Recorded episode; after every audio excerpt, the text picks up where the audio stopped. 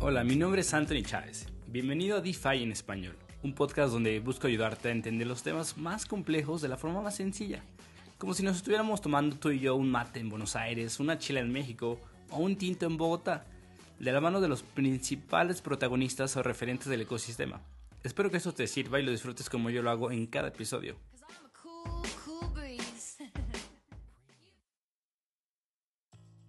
Lo que estamos viviendo pasará a la historia. Es un gran momento para estar involucrado en el mundo DeFi. Todos los días transpiramos emoción y euforia, pero aún hace falta grandes desafíos por solucionar. Uno de los principales es el reto tecnológico. Seguramente te estarás preguntando, y bueno, ¿y quién está resolviendo ese reto o ese desafío tecnológico? Quiero platicarte acerca de Nervos Network. Nervos es un proyecto que se representa como un ecosistema de blockchain públicos de código abierto que puede ser considerado una colección de protocolos, que lo que pretende es crear una base para una red pública universal, muy similar a Internet. Más allá de la interoperabilidad, Nervos busca la aplicación universal de blockchain. El proyecto es apoyado por fondos de capital del tamaño de Sequoia Capital y Polychain, entre otros. Recientemente anunciaron un monto de 5 millones de dólares para apoyar proyectos DeFi que se construirán sobre su red. En la descripción del podcast te dejaré el link del grupo de Telegram para que formes parte de esa comunidad. Este episodio es presentado por Capital Group, fondo de inversión enfocado en proyectos de criptomonedas, blockchain y DeFi, de los que se destaca principalmente Mex Exchange, Oasis Foundation, Swap y Riff, entre algunos otros. No estás viendo doble ni tu memoria te está fallando. Efectivamente, Nahuel Burbach ya había participado en DeFi en español la primera ocasión habló un poco acerca de Serion. En esta segunda ocasión hablará un poco acerca de Pull Together. Pull Together es una plataforma que recientemente tomó relevancia por su airdrop de gobernanza que emitió hace aproximadamente 2-3 semanas. Estamos hablando de mediados de febrero. Pero es una plataforma bastante interesante que no tiene tanto los conceptos sexys financieros de Year Finance, de Ball, de Synthetic, Suma pero tiene conceptos sumamente interesantes para la adopción de la mayoría de las personas, principalmente en América Latina, por ejemplo en México y en Argentina, para que la gente tenga un producto mucho más familiarizado con los que están acostumbrados. Te invito a escuchar este episodio para que conozcas, quitemos algunos mitos y empieces a utilizar la plataforma de Together. Disfrútalo. Muchas gracias, Nahuel, por estar en DeFi en español. Eh, veníamos ya hace bastante tiempo persiguiendo eh, este episodio y bueno, qué mejor que hacerlo ahorita que están anunciando cosas bastante interesantes que ya platicaremos. Bienvenido, Nahuel. ¿Qué tal, Anthony? Bueno, un gusto nuevamente estar, estar participando acá en DeFi en español, así que eh, contento y ansioso por, por esta charla que, que, vamos a tener. Muchas gracias, Nahuel. Para empezar, ¿qué hace un argentino en Pull Together? Oh, qué buena pregunta. Mirá, eh, no sé si decirlo como que hace un argentino, más bien qué hago yo en Portugal. Pero sí, eh, básicamente, a ver, eh, soy una persona que, que mm, me entré en este mundo en el 2018 aproximadamente. y me interesó mucho, me fui interiorizando, eh, fui aprendiendo, fui participando y así fue que, fue, fue que conocí eh, la idea de Pultuver, porque era algo muy básico en ese, en ese momento. Eh, me metí a, aprender eh, más de qué se trataba, cómo funcionaba, cuál era la idea, cuál era la primitiva sobre la que funcionaba o sobre la que se pensaba desarrollar. Y, me pareció muy interesante, me llamó la atención, me, me pareció, me pareció algo, un, aparte de, de, toda la idea detrás, eh, personas muy eh, inteligentes, cálidas eh, en el grupo, que, que hicieron que, que, la idea de Pultuver pueda prosperar y, y me haya servido para poder seguir estando en el proyecto y para seguir aportando y para seguir eh, estando incentivado ¿sí? a, hacer crecer esto. Em, ahora, ahora podría decir, sí, ¿qué, qué, qué, hago yo como un argentino ahí? Bueno, eh, en ese momento eh, fui uno de los primeros participantes activos, digamos, dentro de Cultuder, de habla en español y, el mercado, el mercado latinoamericano y de habla en español en general es, es muy amplio.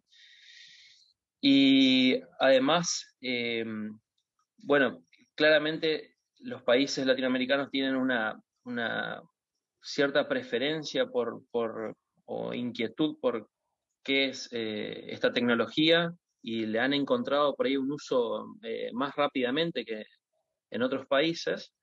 Entonces, mi participación fue básicamente eso, ayudar a la comunidad a, a entender de qué se trataba Pultuver, cuál era la idea, eh, y bueno, y aportar lo máximo que podía desde, desde mi lugar en, el mundo. Cuéntanos un poco acerca del, del equipo, eh, cómo está constituido, eh, desde dónde están trabajando, cuál es como su principal objetivo, su perspectiva. Bueno, la idea nació en, en la Ethereum Denver de 2019 y eh, el, equipo eh, inicialmente fueron tres personas que son Leighton Cusack, este, Brendan Asseltine y Chuck Bergeron, que, que bueno, que cofundaron eh, lo, que, lo que sería Pool en ese momento.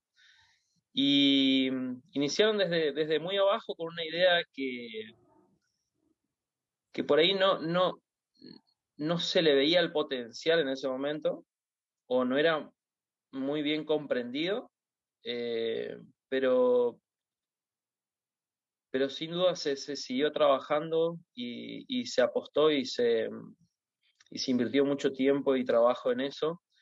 Y, bueno, fue dando sus frutos, muchas personas fueron eh, apareciendo en el, en el proceso, eh, fueron dando muchísimo de sí y haciendo que el protocolo sea hoy en día mucho más, más grande y, disperso, digamos, con gente aportando desde diferentes lugares del mundo, principalmente desde Estados Unidos y Canadá, pero, pero como por ejemplo yo que estoy en Argentina eh, y otros países, así que eh, eh, muy diverso. Y bueno, hoy en día con, con gente incluso desde Europa, diferentes lugares de Europa, Asia, así que eh, un, equipo bien disperso por todo el mundo, ¿sí? Justo me, gustaría entrar ahorita el concepto de qué es de forma muy sencilla porque la, mayoría de la gente cuando entra a interactuar con Pool Together no le toma la seriedad de vida hasta que la entiende, ¿no? Vamos a ver por qué. Cuéntanos qué es Pool Together. Bueno, ¿Cómo lo escribirías? sí, Pool Together, mira, es, es, difícil también decirlo así de entrada, pero una, una una descripción o una forma de, entenderlo rápidamente es como una lotería de ahorro. Una lotería de ahorro, ¿sí? una posibilidad de jugar eh, por un premio, como una lotería tradicional, pero sin perder nuestro capital este, principal.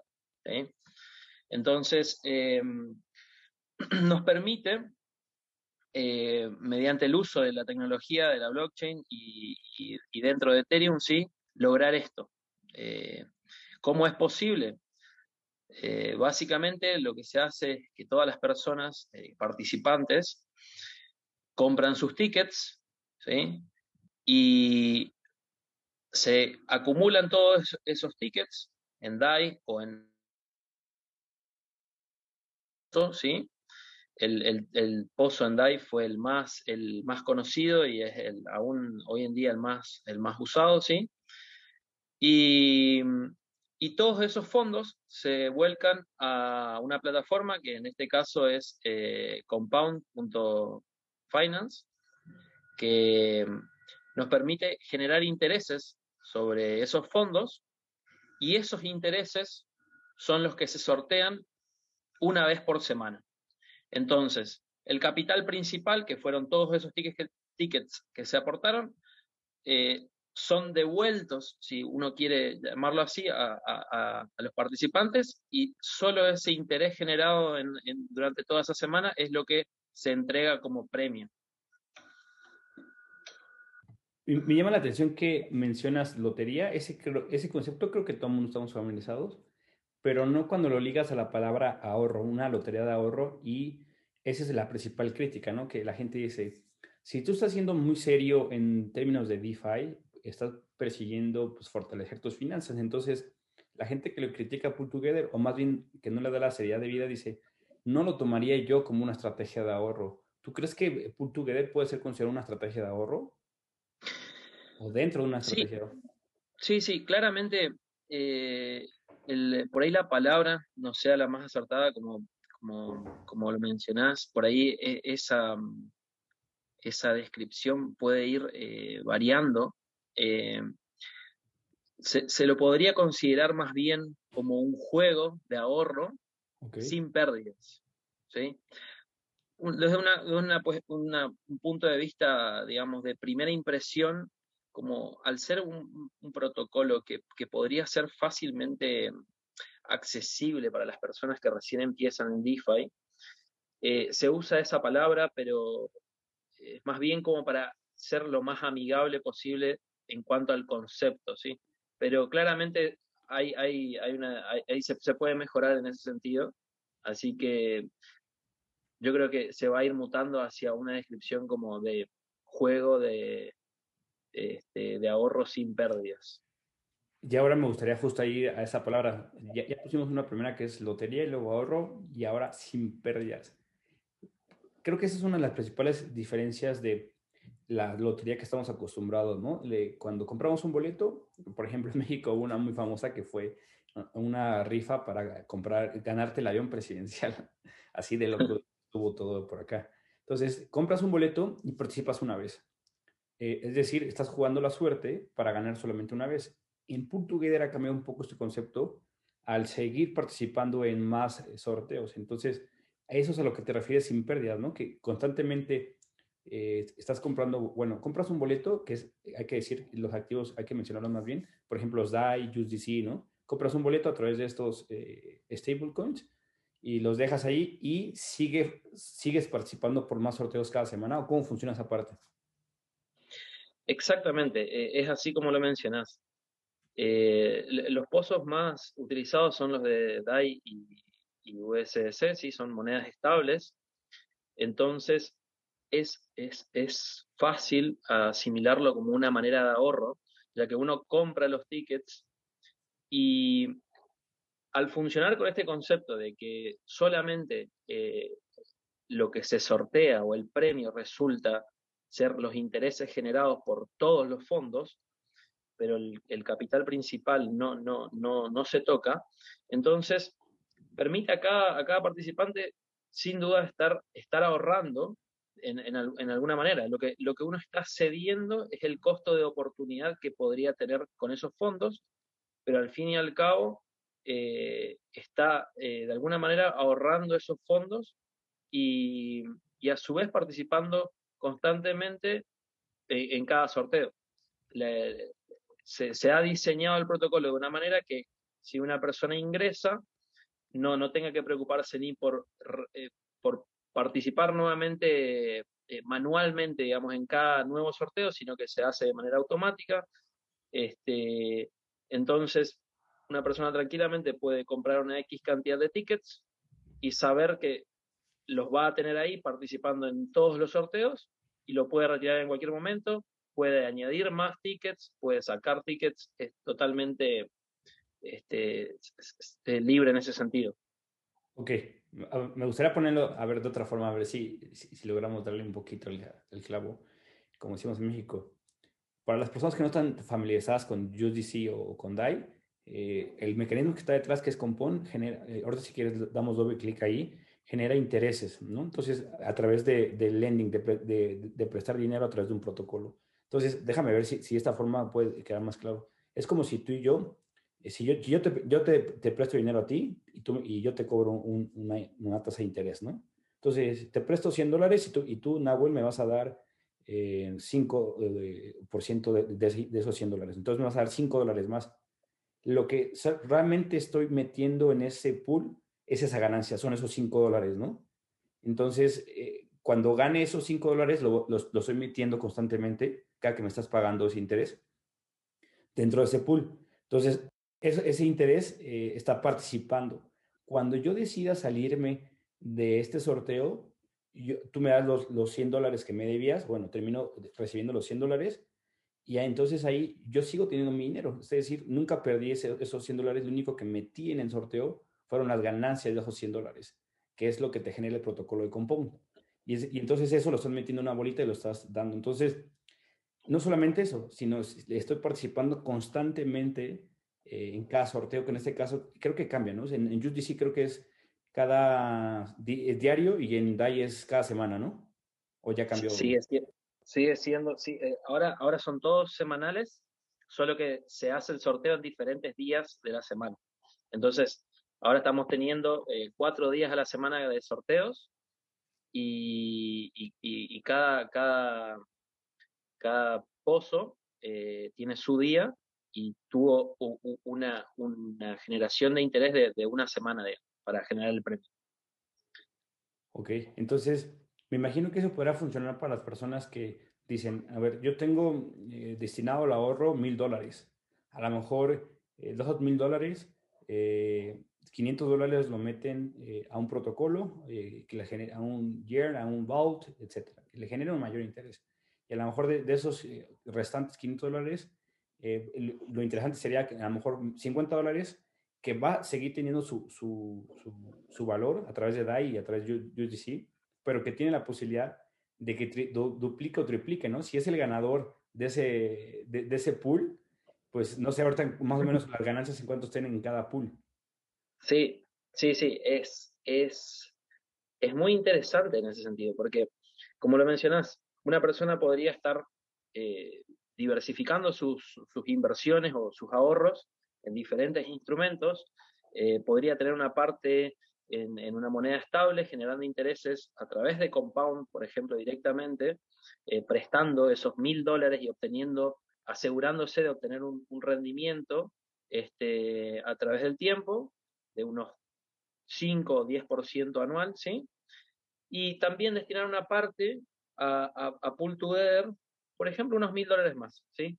Destina unos mil dólares más a Pool bueno, se va a estar perdiendo de ganar ese 5 o 10% en un año de esos mil dólares, pero estaría participando en la cantidad de sorteos que haya en un año por un premio que en el día de hoy, por ejemplo, está arriba de los 10 mil dólares. O sea que lo que uno está siguiendo es el costo de oportunidad asegurado de, de, tener un retorno por un premio mucho más grande e incluso sin perder ese, esa inversión inicial.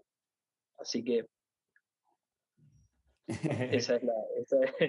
sí, claro que suena como, a ver, suena medio dejarlo a la suerte, ¿no? O sea, pero por eso yo creo que hay que dejar una estrategia, ¿no? O sea, si, si metes todos tus ahorros y tu patrimonio a la suerte, no gana tan interesante, pero justo si metes un, un porcentaje de 5 o 10% o más, lo que ustedes decidan, a la suerte y les resulta ser ganador, pues ya triplicaste o, cinco, o diez veces las ganancias de tu portafolio. Entonces, al final el riesgo, como dices, nada más es el riesgo de oportunidad, el costo de oportunidad de tenerlo generando más y al final de cuentas vas a seguir teniendo. Exactamente, es, un juego al fin y, al cabo. Eso, eso es importante entender. Esto, eh, como lo decís, uno está dejando a, la suerte en ese sentido la posibilidad de ganar eh, pero ahí entra una parte que, a, mí, a mí personalmente me parece eh, muy interesante, que es la de que la lotería eh, a nivel mundial es algo que, es consumido por, una gran cantidad de personas, ¿sí? Entonces, saber que existe la posibilidad de que las personas esas que están por ahí eh, directamente perdiendo un capital al arriesgarse eh, en una lotería tradicional, podrían estar ahorrando. Eh, lo vuelve también una herramienta súper interesante para, para, la persona del día a día que, que por ahí consume este tipo de producto así que, o servicio. entonces, por ese lado también viéndolo no tanto desde el punto de vista de una, inversión eh, eh, planificada, es un juego en el cual uno está, uno está dando la suerte, digamos, la posibilidad de, tener un premio. Claro, de hecho, no, no, sé si pasa en Argentina, pero en México es la, la, lotería es un, es un producto bastante consumido por la mayoría de la población. Eh, bueno, desde yo recuerdo de mis tíos, mis abuelos, no sé si en Argentina, pero me imagino que es algo característico de América Latina. Entonces es bastante interesante porque no solamente compras un boleto una vez y ya. Eh, pero ahora me gustaría que vayamos pasando un, un poco la parte eh, reciente de, de los del nuevo protocolo. ¿Qué es lo que han anunciado? cuéntanos un poco más. Bueno, eh, Pool2Air empezó desarrollándose y creándose como a través, aparte, a partir de un equipo, equipo chico de, personas eh, que fue creciendo en el tiempo, pero con el objetivo de, explotar eh, esta tecnología y, hacer uso y, eh, a través de, la creación de un protocolo, ¿sí? Descentralizar ese protocolo fue algo que se viene se, vino diseñando, digamos, durante mucho tiempo eh, y se ha llegado al, proceso culmine, digamos, de, de la descentralización eh, absoluta, digamos, del protocolo. ¿Esto qué quiere decir? Porque por ahí genera confusión en las personas qué es un protocolo y qué, por qué una empresa o cómo. Eh, empezó entonces como, como un grupo de personas diseñando eh, esta idea, ¿sí? Hoy en día se separa en lo que es el protocolo por un lado y lo que sería una, podría ser la empresa por otro lado, ¿sí? El protocolo es, son todos los contratos que se desarrollaron, que están corriendo dentro de la blockchain de Ethereum y que ya no pueden ser modificados por el equipo principal que los diseñó, ¿sí? Sino que ahora están en manos de la comunidad a través de la emisión del token que se hizo eh, en estos días. Entonces, esos contratos, ese motor que es Pull Together, como todo lo, como sobre lo que funciona, pasó a estar del control del, equipo chico, digamos, al, control de la comunidad, a través del token de gobernanza que se lanzó. Ok, eh, de hecho, justo eh, recientemente grabamos un, capítulo con María Gómez que estaba en, Aragón explicando un poco acerca de las DAOs. Entonces, para las personas que no, no se sienten tan familiarizados con estos conceptos, pueden eh, ir atrás y, ver un episodio para conocer acerca de las DAO. Pero, ¿por qué es importante la descentralización para Pull Together? esto, la descentralización es importante porque permite eh, al protocolo crecer hacia los horizontes, digamos, que, busque la mayoría de, los participantes y de las personas que, están eh, atrás de la idea y del proyecto y que se sienten motivadas, digamos, para, liderar lo que podría ser eh, el, futuro del protocolo, ¿sí? lo que se diseñó fue como la base del protocolo y a partir de ahí eh, se, lo eh, da a la comunidad como para que lo administre y lo explote en el, en el tiempo. Eh, es, es, justamente un reflejo de todo lo que esta tecnología nos permite aplicado, en este caso, a, una, a, esta primitiva, ¿sí? Ok, puedo imaginarme que la mayoría de la gente está, está familiarizado con algunos tokens de gobernanza, como el de Maker, Em, etcétera, más protocolos eh, que, te permiten poder votar las propuestas que, cada equipo vaya liderando.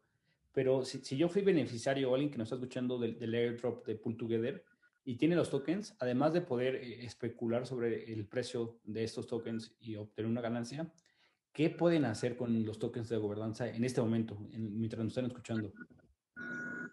Sí, sí, el, lanzamiento se hizo hace apenas, apenas unos días. Em, actualmente, el, token fue lanzado como, como eso, como un token de gobernanza, ¿sí? como un voto, eh, con valor nulo, comercial, digamos, eh, pero bueno, instantáneamente al, ser ofrecido libremente toma un valor, así que eso es algo independiente y, que, no, no, no, tiene que ver, digamos, en sí con lo que es el protocolo, sino que el, el, token se entregó a las personas que, interactuaron tempranamente con el con eh, que apoyaron la idea, que estuvieron ahí como para hacer crecer y probar y mm, desarrollar.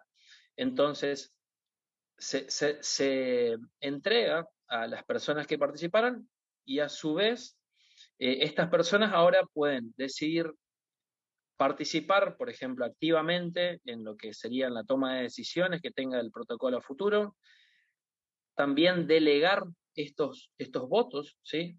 Son votos, los podrían delegar, por ejemplo, se puede dar la situación de que claramente no todas las personas tienen el tiempo o, el interés por ahí en, participar en, cuestiones de gobernanza, entonces deciden delegar esos votos a, a otra persona, ¿sí? es solo la delegación del poder de voto, no, es no se entrega ni el token ni, ni, se, ni se los manda los tokens a otra billetera, sino que nada más se podría delegarlos a otra persona, a, por ejemplo, a los líderes de la comunidad, digamos, que, que, vienen eh, llevando eh, adelante eh, propuestas o demás. Entonces, uno dice, bueno, estoy más o menos en línea con lo que piensa X persona y podría delegarle mis votos para, para que tome las decisiones, digamos, en cuanto a qué sería lo mejor para, el protocolo para adelante. ¿Y cuál es la perspectiva más o menos que tienen ahorita desde el equipo core? Eh, ¿Están delegando un poco eh, e, e, esa visión, esa participación a que la gente transforme la base que acabas de, de, mencionar? Pero ¿cuáles son las características, las nuevas funcionalidades, la visión que tienen, por ejemplo, en 2021? quieren agregar nuevas stablecoins, quieren nuevas funcionalidades. ¿Cuál es la visión desde la base? Sí. Eh, la, la, entrega, digamos, de los tokens de, gobernanza se hizo eh, a través de una distribución muy agresiva hacia, hacia la comunidad, ¿sí? O sea, beneficiando a la comunidad, en el sentido que un gran porcentaje de la emisión total de los tokens fue hacia la comunidad.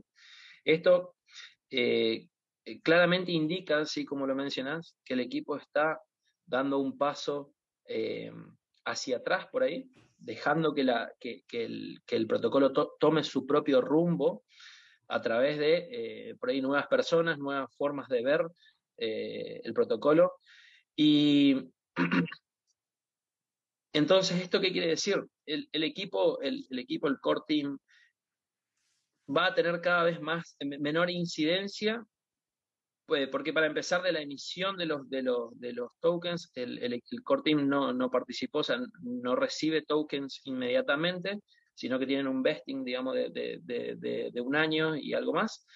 Entonces, se, se, ven un poquito eh, retraídos en la, en la, toma de decisiones y pasan a tomar más eh, preponderancia, digamos, los, delegados o los líderes de comunidad o las personas eh, interesadas en, decidir eh, cuál va a ser el rumbo. Así que saber qué, qué, espera este año es eh, difícil, pero, pero bueno, probablemente se vaya por el lado de pensar alguna solución de, escalabilidad para el, protocolo en el sentido de, de poder migrar a, una, a, una, a una L2, ¿sí? Para bajar los costos. Que, Justo te iba a decir eso. ¿Tienen la visión de irse a algún Layer 2, eh, Rollups, alguno, eh, Binance Smart Chain? Este, sí, sí, es, es, es, bastante complejo la, la, la, la pregunta. La discusión ahí, sí, sí. Yo, yo creo que eh, probablemente se, se analice alguna, alguna capa 2. Claro. Em, y bueno, es que realmente, sí. Te voy a decir por qué, porque eh, yo justo vi ayer, el, más o menos dos, dos, tres días cuando fue el airdrop, ahorita están más o menos el valor de los airdrops en mil dólares eh, de lo que obtienes. Yo la semana pasada me estaba preparando para este episodio, ocupando la plataforma, pero yo tenía por ahí unos 50, 60 DICE que iba a meter en un sorteo y no pude porque se me olvidó meterle el gas fee, se me metió tenerle Ether. Entonces eh, me enojé hace dos, tres días porque dije, iba, iba a usarlo y iba, iba, a ganar todavía más del airdrop. Entonces, eh, justo es uno de, este, estos problemas. Lo dejé de hacer porque el gas fee era muy alto.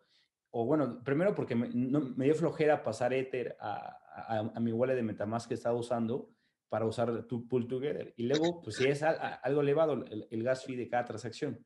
Este es uno de los problemas, ¿no? Justamente la escalabilidad. Sí, sí, sí, claramente es algo que, que, que, se tiene que mejorar esa experiencia de usuario. Es algo que, que no solo le pasa a Pultuver, le pasa a, a todos, la los protocolos que digamos, en, en, Ethereum hoy en día. Eh, está, es, es, muy, muy caro interactuar con la red. Eh, está, está, está muy, muy sometida a la demanda. Así que sí, sin duda yo, yo personalmente soy un impulsor de, en ese sentido de buscar alguna solución alternativa para este problema, porque, porque el protocolo Pull es, es un protocolo que, que podría ser de, fácil acceso para la mayoría de las personas en el sentido del concepto y de lo llamativo que puede ser. Entonces, eh, es, un canal eh, más para el, para el onboarding a esta, a esta tecnología. Entonces, claramente habría, que pensar eh, y diseñar alguna solución en ese sentido y bueno, eh, eso, eso probablemente veamos en, lo que sería la, gobernanza durante este año. Vamos a tener probablemente discusiones respecto a ese tema. Y, bueno, ahí es, ahí es, donde se pone interesante porque uno tiene, tiene una, una, un espectro de opiniones eh, muy amplio eh, y, bueno, eh, van a ser, como digo, la, la, comunidad la que decida finalmente hacia dónde, hacia dónde se debe avanzar en primer lugar. Entonces, pues digamos que prácticamente Pull Together nace en un hackathon en Denver, va evolucionando este concepto que como mencionas, pues es más, muy familiarizado eh, o muy familiar para más personas, eh, a diferencia de explicar, por ejemplo, Year Finance, ¿no? Eh, explicarle a alguien, oye, simplemente tienes que depositar tus ganancias aquí, que se van a sortear y nunca vas a perder tu capital inicial.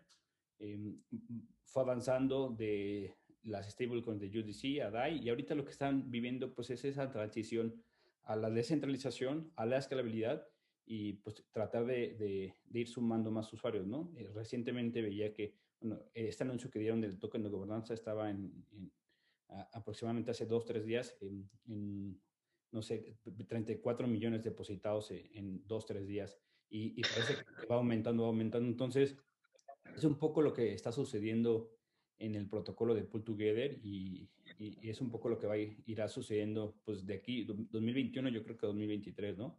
¿Hay algo más que, crees que eh, vaya a estar sucediendo en los siguientes dos o tres años acerca del Pull Together? ¿O, cuál va a ser la, visión eh, final? Como MakerDAO, por ejemplo, que este año ya va a desaparecer la organización.